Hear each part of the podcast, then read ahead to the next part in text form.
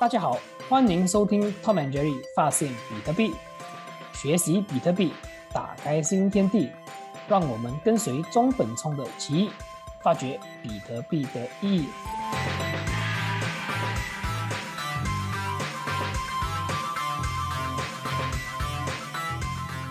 Hello，大家好，欢迎收听 Tom and Jerry 发现比特币，我是 Tom，我是 Jerry。今天这个单元呢，我们会聊到这个比特币和 Cypherpunk 这个密码朋克的这个历史。哎，Tom。我知道比特币呢是在二零零九年由 Satoshi 开发的，难道这个就是你要谈的历史吗？嗯，对了，因为 OK，首先呢，大家所知道的这个比特币历史是在二零零九年开始嘛，但是其实比特币哦，它是有呃四十年的这个发展的历史了，而其实很多人都不知道这个这个历史了，所以如果真正要了解这个比特币的历史呢，我们是要聊到这个呃公钥密码技术。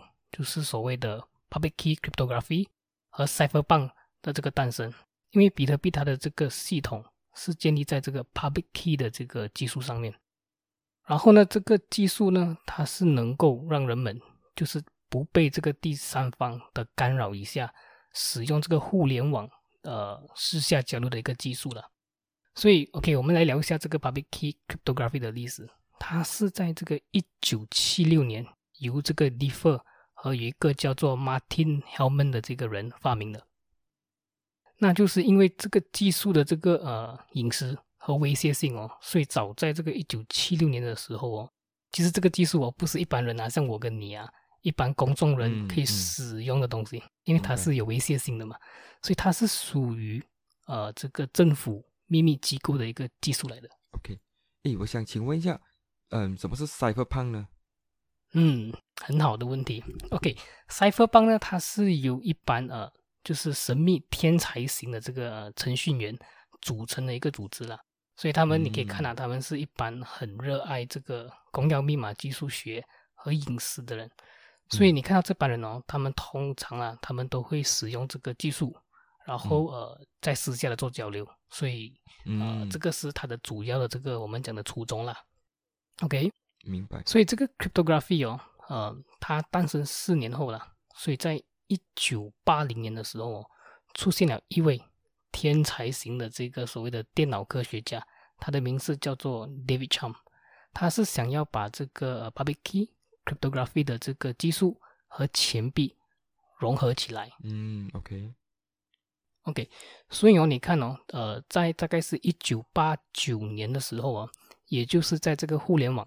诞生了六年过后哦，所以 David Chaum 啊，他就发明了这个呃 DigiCash，这个是他的其中一个作品了。OK，所以这个 David Chaum 啊，他相信钱币哦是需要隐私化的，而他看好这个数字货币是在这个互联网时代哦不可以缺少的东西。OK，所以 DigiCash 在那个时候啊，它主要哦是帮忙一些所谓的大银行啊，他们做一些匿名的这个支付。但是呢，呃，就是因为 一些原因了，就是种种原因，其中一个原因啊，就是因为这个公司哦，那个时候它的周转不灵，然后 DG Cash 对，因为毕竟它还是个公司嘛，然后它还是要去呃去去 manage 啊，去经营这个公司，所以那个时候这个 DJ Cash 啊，这个在这个 David Chum 七年的这个经营之下，到最后宣布破产。嗯，OK，OK，但是啊，这个是一个历史性的一个 event。很万万没有想到哦，David Chum 的这个想法，他启发了另一个天才人物，叫做 Timothy May，所以简称我们是叫他 Tim May 了。OK，这样子谁是 Tim May 呢？他为什么那么重要呢？OK，讲到 Tim May 啊，嗯，这个也是一个我们讲的传奇人物了。嗯，OK，早期呢，这个 Tim May 哦，他是这这个 Intel 的一位资深的科学家。OK，嗯，那个时候啊，当他看到这个互联网形成以及呃，未来的这个发展方向的时候啊，嗯，他就开始有点担心，他就觉得说，呃，如果有一天啊，这个互联网会不会变成一个很大机构的这个垄断？哇！所以他就在开始想，厉害哦，这样久以前就想到了哦。是，所以你看啊，其实现在，呃，他那时候在想的这个，他有这个想法的时候，现在我们已经，我们现在在二零二一年嘛。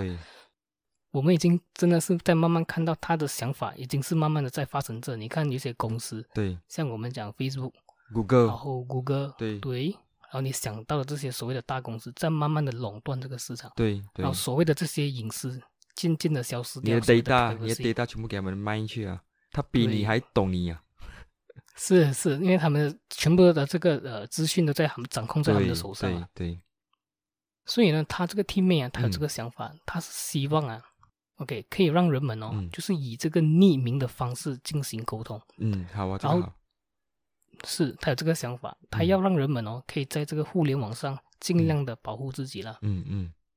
而且如果这个方面哦做到恰当的话，他甚至觉得这个互联网绝对是一个可以减少政府威力的一个技术了。哇，这个人很很他的他很有他很有远见，对对有有远见，前卫啊，厉害厉害，是是，而且那个时候才在大概是一九八零、嗯。一九八九、一九九年、一九九零年的时候，他就有这个想法了。嗯，所以你看啊，我们再看看下去啊，这个故事的演变啊，好好来。OK 在一九八七年的时候啊，就是通过这个朋友的介绍，这个 teammate 啊，嗯。他就认识了另一位这个呃所谓的电脑科学家，他是叫做 Phil Salin。嗯哼。OK，Phil Salin 呢，他本身是深受这个奥地利经济学影响的一个很有远见的一个科学企业家啦。嗯哼嗯哼。他也是开门做生意，他就认为说这个呃电脑科技是可以和这个经济金融融合的，所以那个时候呢，他就创办了创立了一间公司，叫做这个 Amix。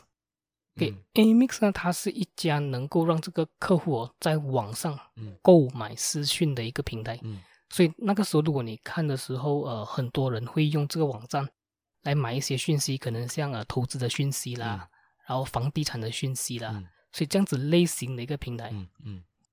OK，所以当他们两个人见面的时候哦，呃，但是始终哦，呃，他们交流了过后了，他们对这个互联网啊、网际的这个科技嗯。的想法有点差异啊，嗯。就是呃每个人的想法都不一样，嗯。所以到最后，最终他们两个是没有达成合作的这个协议啦。嗯，OK。OK 但是这个也是一个很很有趣的一个 event，因为这个 Phil Selin 的这个平台哦、嗯 m x 哦，它启发了这个 teammate。OK，他是想要创造出一个秘密的网站来提供和出售这个异国的这个讯息。Dark Net，Exactly，对了，就是 Darknet，这个就是我们平时都会听到的这个 Darknet 的这个诞生。是是，所以通过这样的网站哦，嗯他希望可以慢慢慢慢的减少这个政府威力的其中一个工具啦。嗯，这个就是我们讲的 Dark Net 啦，Exactly，、嗯，所以其实是从那边那边出来的。明白了明白，嗯，所以听没有，嗯。他就觉得 OK，如果这个 Darknet 所谓的黑网啊，嗯。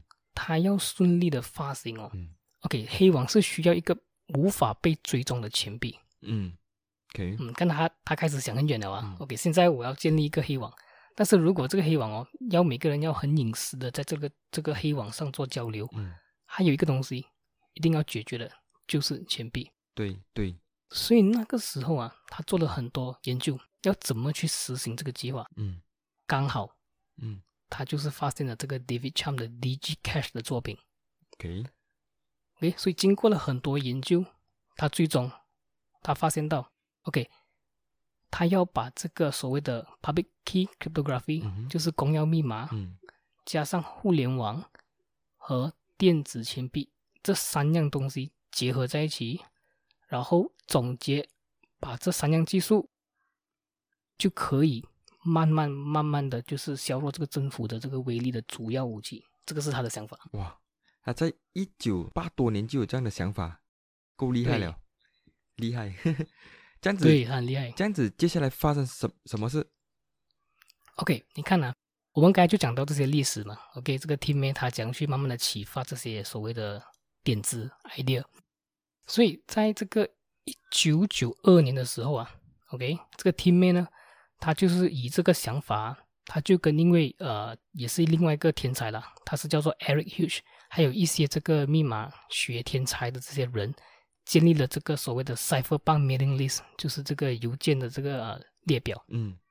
这一般这个神秘天才型的这个科学家、哦，他们全部啦，嗯。大致上全部的人，他们都是受到这个 David Cham DG Cash 的启发，嗯，所以他们呢就是要使用这个技术，建立这个网站，不可以给任何一个人干扰的一个网站，嗯。然后最终是在那在里面哦是可以做交易的，嗯。所以是很 interesting。所以你看啊，这个 Cypherpunk 哦，嗯。它建立了之后啦，慢慢的、慢慢的嗯，它的成员就越来越多，所以在短短的五年以内哦，他一共收了这个大概是有整五千多位的这个成员啊，哇，很多下来五千多个，是在很多一下，五年不了。嗯是是，OK，这个就是开始慢慢我们讲的故事哦，嗯就开始越来越有趣了。嗯，来精彩了 OK，在一九九七年嘛，OK，当这个这个所谓的组织哦，慢慢慢慢慢慢扩大的时候哦，就是人才越来越多了嘛，就是人才密集嘛，嗯所以因为这个这个组织是由这个 team 妹带领的嘛，所以在一九九七年的时候啊，给里面有一个成员，他是叫做 Adam Beck，OK，、嗯。OK？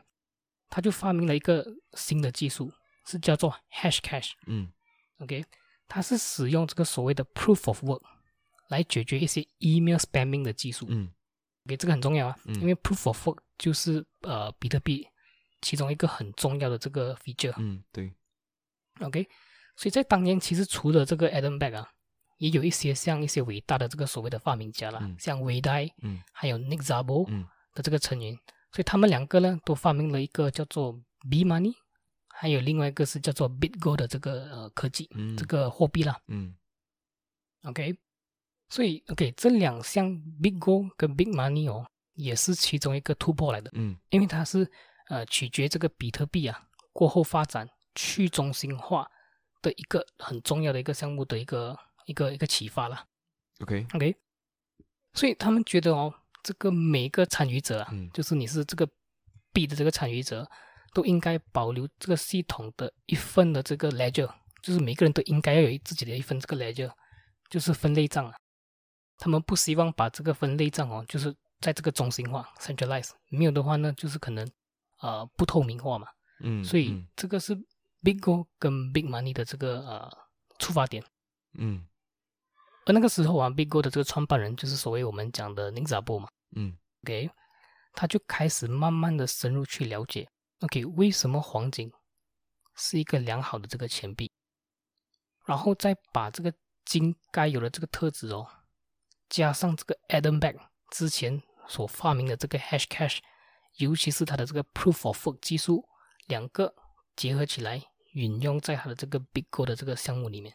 ，I see I see，哎我之前哦不懂读到哪一个早期的这个电子钱币的这个项目哦，他们是因嗯。为这个 centralized 的原原因啊，他们因为很中心化嘛，然后最后啊被这个政府关掉啊，所以我我嗯。想哦，可能这个就是为什么 Satoshi 啊他设计这个比特币的时候呢，他跟他设计成一个去中心化，就是没有一个 point of attack 啊，这样子一来呢就不容易的被政府关闭了，你怎么看？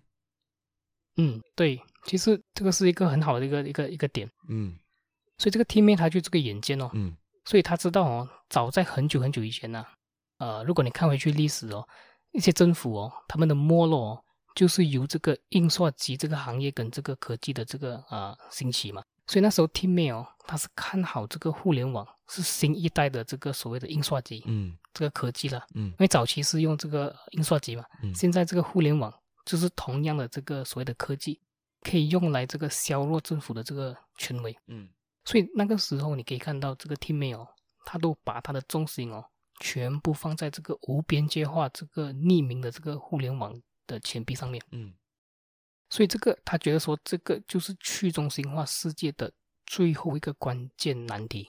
嗯，对，但是，但是他有在他一些访问的这个交谈当中了，嗯这个 team 妹就就有人问访问 team 妹，他就说你觉得这个科技是好还是坏？嗯所以 team 妹他就有讲到说，他觉得这个科技是可以被一些心术不正的人哦、嗯用来作恶的。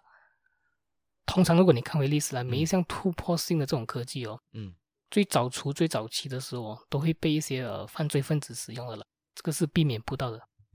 但是如果长期下来了，嗯科技对于人们的这个人类哦的利始终是大于弊的，所以他觉得说，呃，这个是无法避免的，因为一个人如果他要做坏，他要做恶的话，他怎样都会想办法去做的。对，对但是科技对，一直以来都是呃为人民就是带来这个好处啊，所以他觉得说长远来讲的话，这个是一个很好的一个科技了。对，赞同赞同。这样子，接下来 Cyberpunk 发生了什么事？嗯，OK，这个就是慢慢的连接到比特币的这个故事了啦。OK，最终呢，其实这个 Cyberpunk 哦，这个群组很奇怪，他在二零零年的时候哦，就开始慢慢的不活跃，然后慢慢的也是解散了了。OK，但是一直到二零零八年呢，相隔八年的时间哦。OK，我们开始那个时候，我们就会看到这个，因为我们了解在二零零八年是发生这个所谓的次贷危机嘛，subprime mortgage。对，OK，所以那个时候呃，银行也开始大量的这个印钞，做出很多这个 bail out 的这个举动，嗯然后保住，最重要是这些举动是保住一些原本应该破产的公司，但是最终是被这些银行保住的这些金融公司啊。嗯。然后对，很很很 sad 的一个 story 了。嗯所以当当时这个危机影响了这个全球的经济嘛，嗯就在这个时候啊，一名匿名者，他是以这个 Satoshi Nakamoto 的这个名称，在二零零八年十一月三十一号，嗯，在这个 Cypherpunk Mailing List 发布了这个比特币电子非政府货币系统的白皮书。嗯 OK，所以这个比特币的系统哦，是在这个二零零九年一月三号正式上线的。嗯然后你可以看到，其实在这个比特币的这个城市里面哦，嗯它有写到嗯 The Times 一月三号，二零零九年、嗯。Chancellor on brink of second bailout for banks。嗯。所以，当当我们看这个呃比特币的城市里面的这这句话哦，嗯。就足够证明萨多西创造比特币的这个真正的目的，嗯。是为了不可以让任何一个人哦可以随意增加这个货币供应量的一个钱币的人，这个是他始终的这个、呃、想法。所以有了这个想法哦，有了这个做法，有了这个比特币，这样就不会有这个货币贬值的问题。嗯，这个好。嗯所以，所以我们这样看啊，OK，在二零零九年嘛，这个比特币它就开始上市了。嗯，所以接下来所发生的事情就是历史咯，大家都可以看到，嗯嗯嗯，比特币就从二零零八、二零零九年到今年二零二一年，就是十三年嘛，嗯短短的十三年有那么大、那么多的这个所谓的 network effect。一个 trillion 的 asset class。对，今年是大概是一个 trillion，对，该听过的也听过这个这个资产了。嗯。所以哦，我们从这个呃比特币啊嗯。和这个 Cypherpunk 的这个历史看来啊，它比特币它并不是一个全新的这个发明，嗯，它是结合了这四十年以来那么多的电脑天才的这个精髓啊嗯。和发明所研发出来的一个钱币。对，而中本聪它厉害之处，就是他能够把这一些年来这些伟大的技术一个一个的联系起来，嗯再加上他本身发明的 difficulty adjustment 技术，嗯创造出了比特币这个世纪完成品。嗯所以至于比特币这个 difficulty adjustment 这个技术哦，到底是一个怎么样的一个呃技术嗯？OK，我们可能往后的这个单元呢、可以更详细的跟大家探讨这个知识了哦。好，好了，我们今天这一集就到了尾声。如果大家觉得我们的这个影片有帮助大家，就是更了解比特币的话，记得点赞、订阅和分享出去哦。拜拜。拜拜。